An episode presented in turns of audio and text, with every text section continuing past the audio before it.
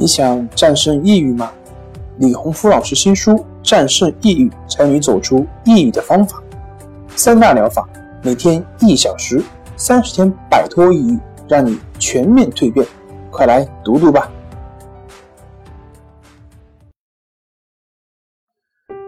心情不好，我们聊聊吧。关系五分钟等于放松一整天。大家好，我是心理咨询师杨辉。欢迎关注我们的微信公众账号“重塑心灵心理康复中心”，也可以添加微信 “s u 零一一二三四五六七八九”，了解抑郁的解决办法。今天要分享的作品是《心理治疗的真相大曝光》，病症的外表下居然是。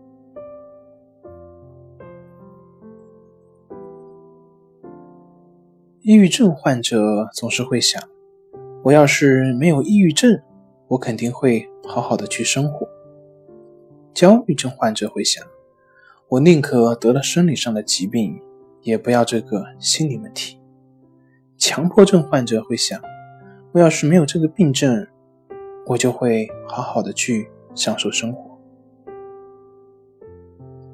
其实你们不知道，我也总是在想。我要是达到了什么状态，那么我就厉害了。我要是遇到什么贵人，那么我就飞黄腾达。然而，并没有。其实是一样的，正常人也是会有焦虑，也是会有抑郁，同样也会有强迫性的思维。那么，为什么还会有那些所谓的病症呢？所不同的只是，正常人焦虑，那么也就焦虑了；抑郁也就抑郁了；强迫也就强迫了。而所谓的患者呢？患者就是焦虑的时候害怕焦虑的，抑郁的时候就希望自己马上不抑郁，强迫的时候就强迫自己不要去强迫。由于这些抗拒。抗拒和排斥那些症状的表现，这种感觉又会反作用于那种感觉本身，产生所谓的身心互交，产生更强的感受，导致你的心理的反应更强烈，这样心里就会产生痛苦，因而才是需要寻求治疗。明白了吗？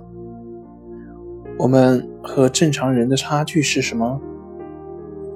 真的只是因为抑郁、焦虑、强迫、恐惧、失眠等等症状所导致的我们的心理问题吗？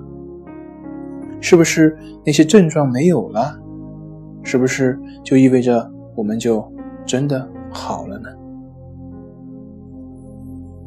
考试焦虑的患者，当他毕业了。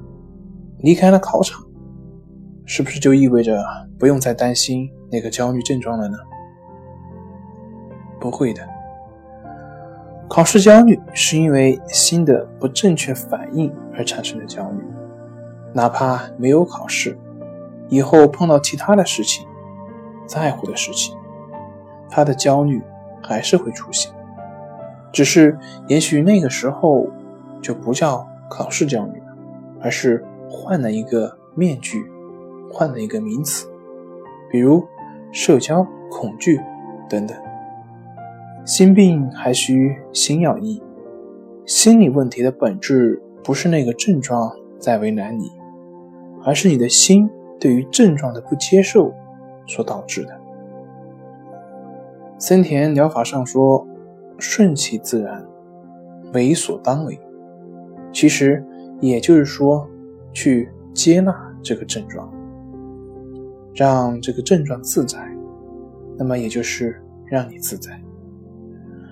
我们的康复并不取决于症状的消除与否，而是你对于症状是否有正确的态度，或者说是正确的思维模式。接纳、接受、平等、觉知。好了，今天就分享到这，咱们下回再见。